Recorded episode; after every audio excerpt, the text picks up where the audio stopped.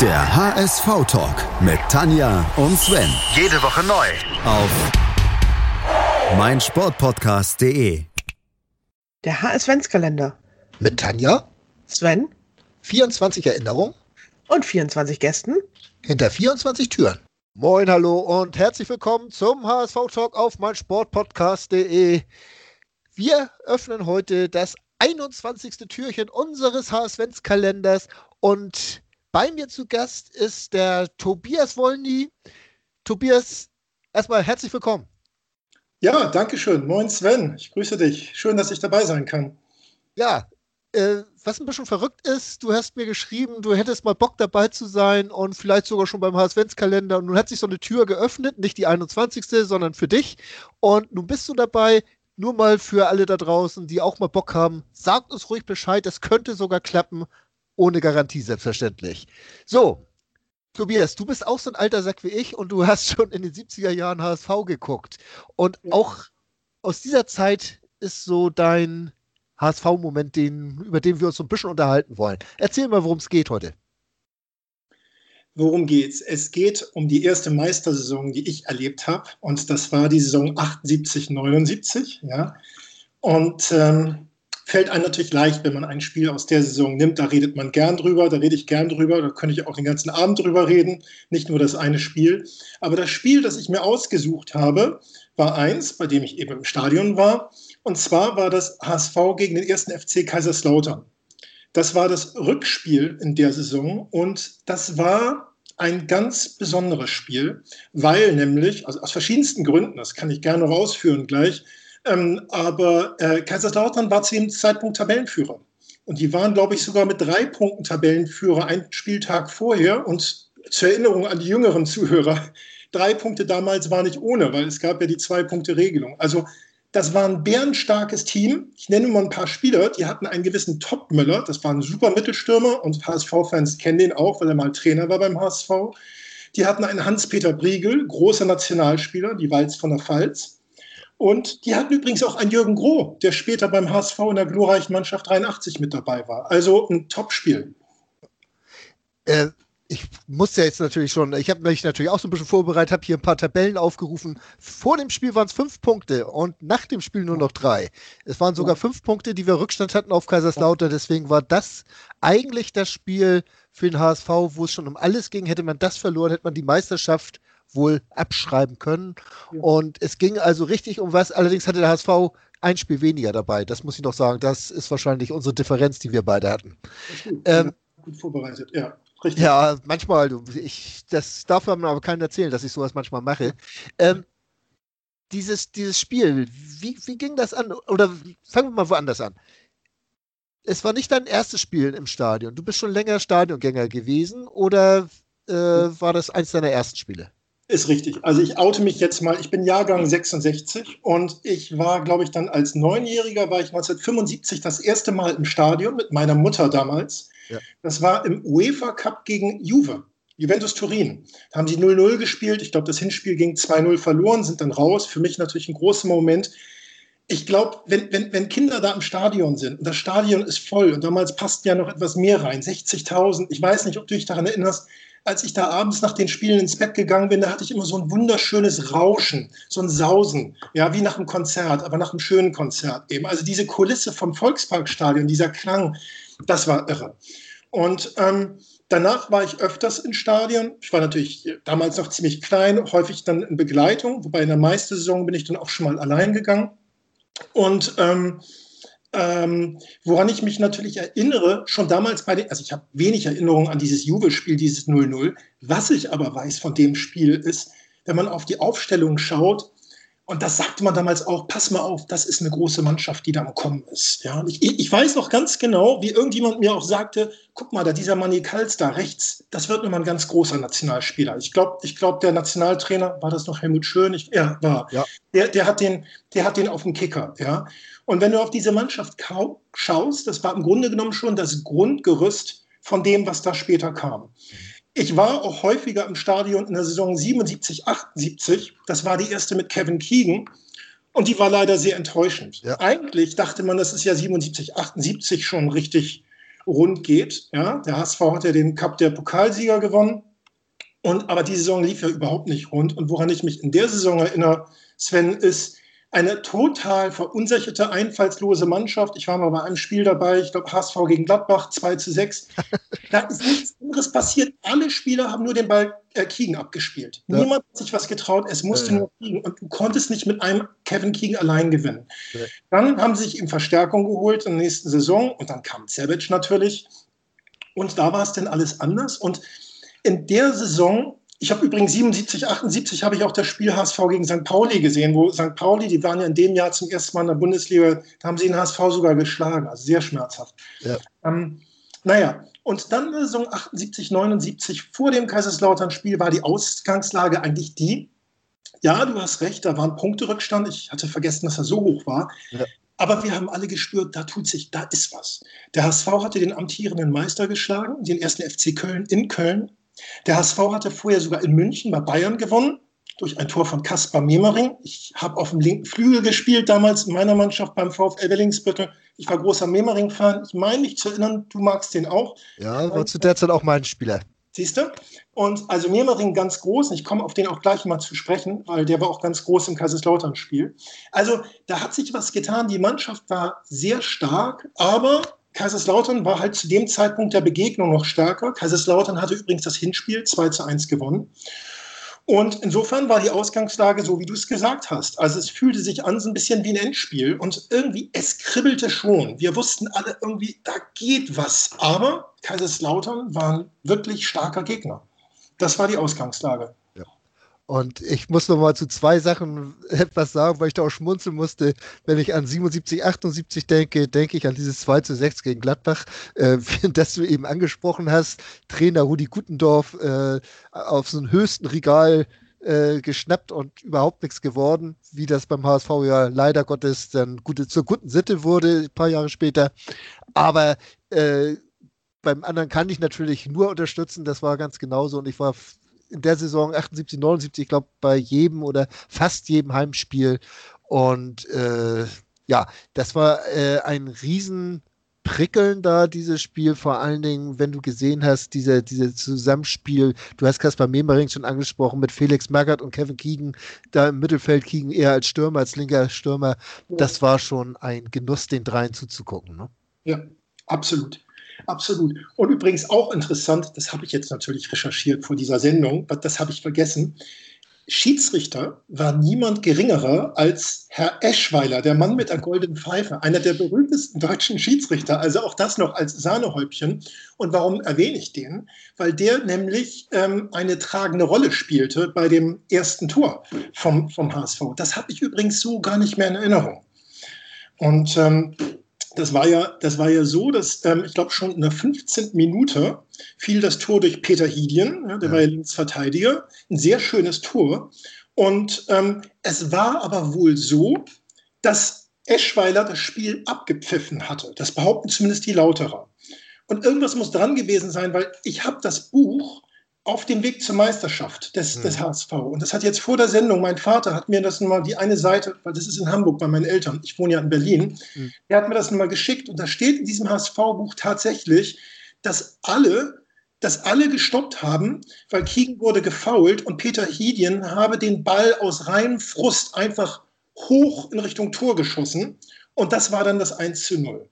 Also ob das so war, weiß ich nicht, weil ich habe im YouTube tatsächlich dann das Tor noch irgendwo gesehen und für mich sah es so aus, als ob alle mitgespielt haben. Aber ähm, da war also als erstes diese Szene, dieses, dieses umstrittene Tor, weil Eschweiler angeblich ab, abgepfiffen hat. Das war Punkt eins. Und dann Punkt zwei, als die Lauterer sich dann beschwert haben danach, da hat sich wohl einer von denen, ein gewisser Neues, besonders beschwert und angeblich auch mit einem Schimpfwort bei Eschweiler und der hat ihn vom Platz gestellt. Ja. Genau. Und das heißt also, dass der HSV mit dem 1-0 im Rücken und nach nur 15 Minuten mit einem Mann mehr auf dem Platz war. Genau so war es. Und äh, das war ein ganz kurioses Ding damals. Äh, ich habe das auch nochmal äh, so ein bisschen nachrecherchiert, ob das nun wirklich so war, dass alle stehen geblieben sind. Auf jeden Fall hat der Neues sich darüber auch so beschwert, dass er wohl der Meinung war, dass Eschweiler abgepfiffen hätte. Und ja, ich weiß es, aber ich kann es wirklich auch nicht mehr sagen, äh, ob dann äh, da was dran war. man weiß es einfach nicht. Und ist ja auch letztlich egal, weil es hat ja schließlich den richtigen getroffen, nämlich ja. den Gegner. Richtig. Ganz genau. Äh, danach war das Spiel aber doch relativ überlegen geführt vom HSV, wenn ich das noch so richtig im Kopf habe. Ja, äh, absolut. Also ähm, ich, das ist jetzt immer, wenn das Wörtchen wenn nicht wäre, aber ich, also mein Eindruck heute ist, ja, das ist jetzt mein, mein, mein subjektiver Versuch, objektiv zu sein, aber ich glaube, der HSV hat an dem Abend auch oder an dem Tag so super gespielt, ja, so furios, dass selbst wenn die lautere elf Mann da auf dem Platz gehabt hätten, hätte HSV wohl gewonnen. Die haben einfach stark gespielt. Ja. Und ähm, noch vor der Halbzeit, ähm, noch äh, vor der Halbzeit hat der HSV erhöht auf 2 zu 0. Und zwar erinnere ich mich an, an, an eine Flanke von Memring von links und äh, Magath hat den spektakulär reingeköpft. Ich weiß gar nicht, wie viele Kopfballtore Magath gemacht hat. Magath steht für mich für vieles, aber nicht für Kopfballtore. Und jedenfalls eine butterweiche Flanke von Memering von links und Magath war ziemlich weit, also links vom Tor entfernt. Ich würde so schätzen acht, neun Meter und hat ihn wirklich spektakulär geköpft, ähm, äh, unhaltbar. Ähm, ich glaube, so gegen den Pfosten oder knapp an den linken Pfosten, schönes Tor. Dann stand es 2 zu 0. Es hielt sich lange das Gerücht, dass er danach ausgewechselt werden müsste, weil er den Ball gegen den Kopf gekriegt hätte. Aber nein, dem war nicht so. Es war ein gezielter Kopfball von Felix ja. Magath. Ja.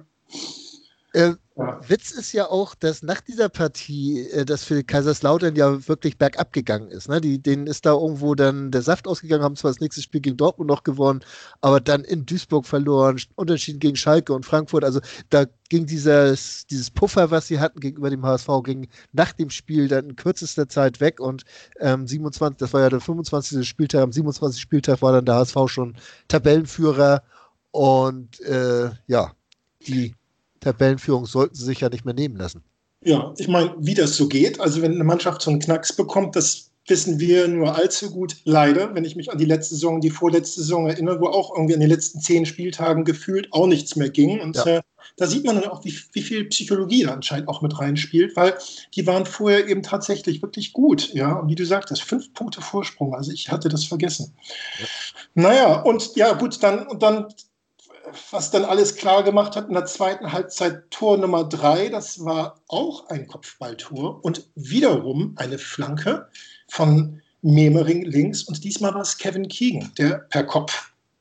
Ich glaube, der prallte auf erst, aber Hellström, also unhaltbar für den Torwart von Kaiserslautern, Hellström, ein Aufpraller Tor und dann stand es 3-0 und ähm, damit war es gelaufen.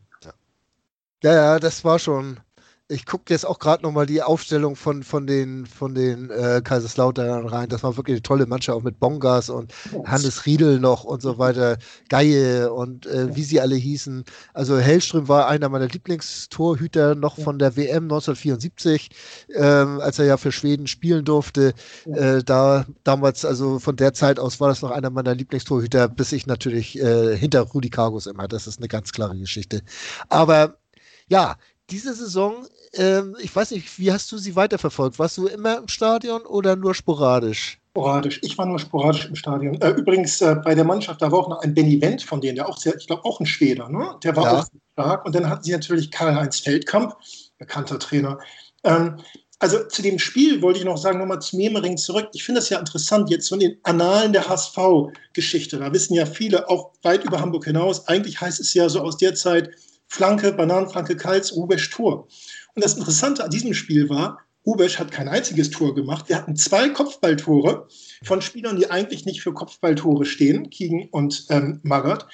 Und das Interessante ist eben, es gab Bananenflanken. Also es, ich, ich habe es mir nur angeschaut, es war wie eine Kals-Bananenflanke. Wunderschön, aber zweimal von links getreten von Memering. Ja.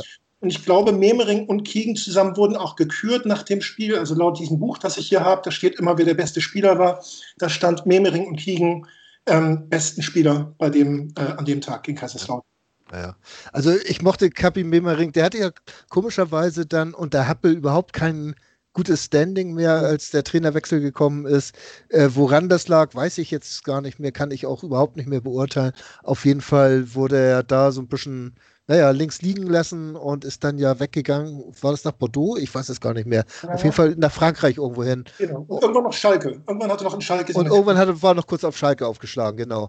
Ja. Und ja. das war es dann aber auch. Und ja, wie gesagt, aber zu der Zeit, gerade in dieser Saison, Top-Leistung. Du hattest vorhin das Spieler gegen Hertha gesagt, da hat er so ein traumhaftes Tor geschossen.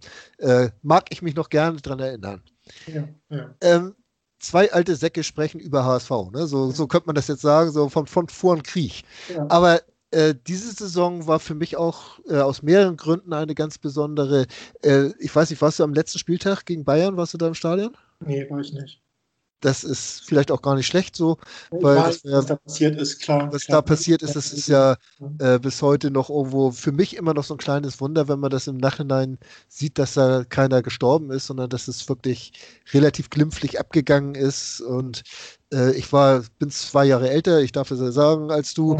Ja. Äh, und war dann mit einem Kumpel da und wir sind dann auch noch aufs, aufs Spielfeld gerannt und äh, äh, haben da mitgefeiert, aber du hast es gar nicht so wahrgenommen, was da überhaupt alles passiert ist. Das ja. muss Hölle gewesen sein. Ja, ja, äh, das ist natürlich die Nachrichten, ne? Ähm, äh, äh, alles, alles erlebt. Ich war dann natürlich auch bei dem bei dem, bei dem Umzug mit, mit, mit der Meisterschale und so, das ja. habe ich dann alles erlebt. Da war ich dann auch da. Nee, das Spiel, das letzte habe ich, habe ich leider nicht, ähm, mitbekommen, aber habe es natürlich sonst irgendwie verfolgt. Und wenn du sagst, zwei alte Säcke, die sich unterhalten, ja, also es ist schon interessant. Ne? Ich meine, mein, mein Sohn ist auch HSV-Fan, der ist irgendwann mal in der Hand von Laden Petritsch. Das klappte irgendwie, durfte er einlaufen 2011 und seitdem ist er, ist er Riesenfan, ist auch Mitglied ja. HSV. Ja, aber weißt du, wenn ich dem diese, wenn ich dem erzähle von damals, ne, das wirkt ja schon so, als ob diese YouTube-Videos vergilbt sind, ja. ja. Und, und weißt du, dann, also, also Fritz Klein vom NDR, unser einer kennt den. Also, du, du musst immer so sehen, das wäre so, wie wenn wir damals in den 70er Jahren uns irgendjemand erzählt hätte von dem HSV in den 30er Jahren. Ja, das ist genau der Zeitabstand. Wir reden hier von 40 Jahren Unterschied so ungefähr. Ja, und äh, insofern, das ist tatsächlich schon verdammt lange her, das Ganze.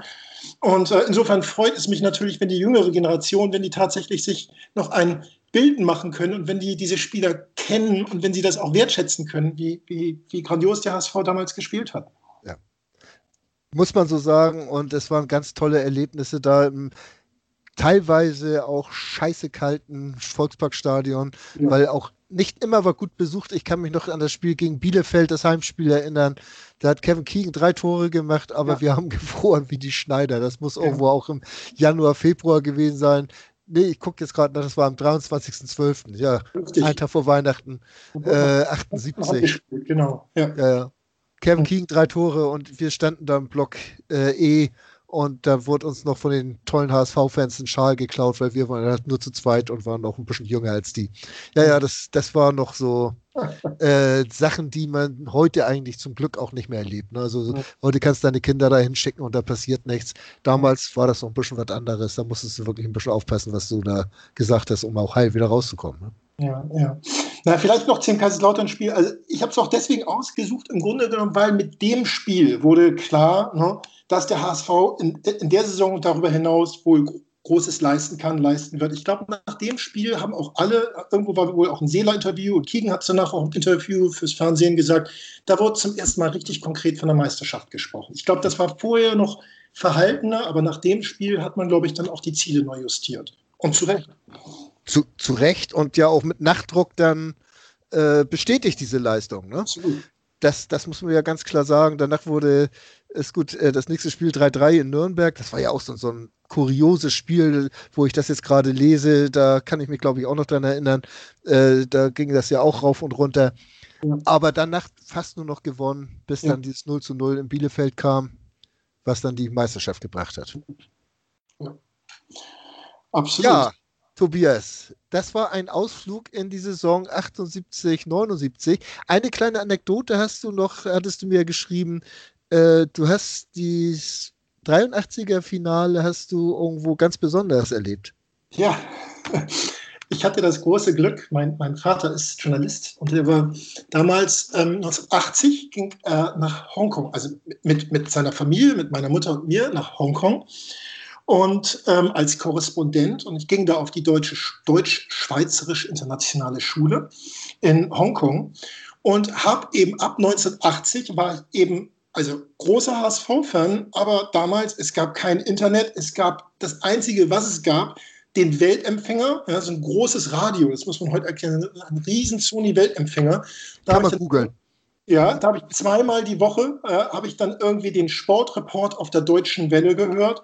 Und ansonsten habe ich immer sehnsüchtig gewartet auf die Tageszeitung, die dann irgendwie mit fünf, sechs Tagen Verspätung, ich glaube, mein Vater hatte damals die Süddeutsche abonniert, ähm, die mit äh, fünf, sechs Tagen Verspätung in Hongkong ankam. So habe ich mich damals auf dem Laufenden gehalten und ich war Samstagabends immer, also wegen der Zeitverschiebung, das sind ja so sechs Stunden, also um Mitternacht war immer angesagt, habe ich den Sportreport gehört der Deutschen Welle und den HSV erlebt. Naja, und das Endspiel 83, das ist natürlich auch so ein Thema, da rede ich natürlich auch gern drüber. Das war dann so, dass wir, es wurde nicht gezeigt im Fernsehen, damals nicht. Wahrscheinlich werden heute in Asien ja, oder ganz bestimmt Champions League-Spiele gezeigt, das war damals nicht der Fall. Also haben wir uns gesagt, wir müssen das irgendwie aufspüren im Radio, wussten aber jetzt auch nicht wo. Und ähm, wir haben uns dann, ich weiß, es war mein Vater, ein Freund von mir, Jörg, sei gegrüßt, Jörg, auch ein HSV-Fan.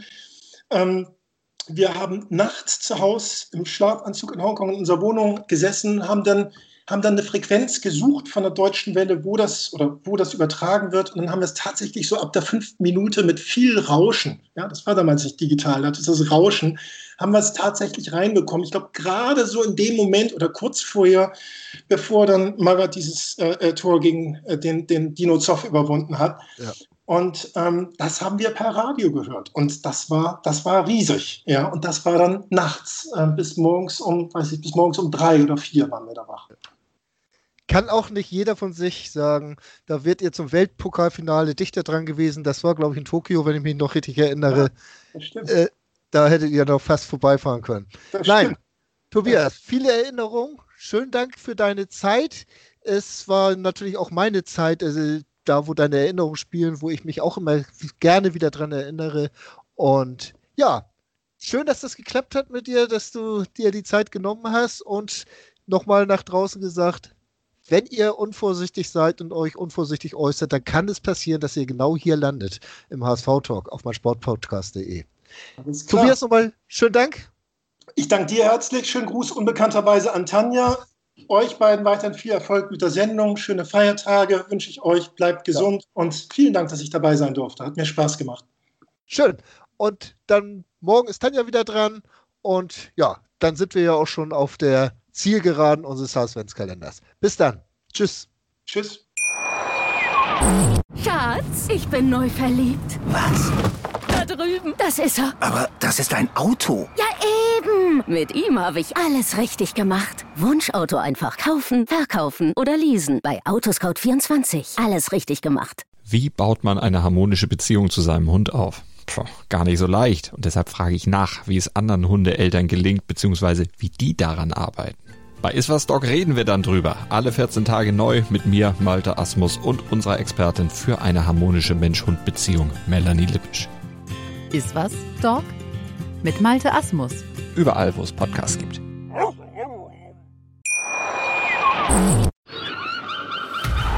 Der HSV-Talk mit Tanja und Sven. Jede Woche neu. Auf meinsportpodcast.de. Schatz, ich bin neu verliebt. Was? Da drüben. Das ist er. Aber das ist ein Auto. Ja, Eben, mit ihm habe ich alles richtig gemacht. Wunschauto einfach kaufen, verkaufen oder leasen. Bei Autoscout24. Alles richtig gemacht.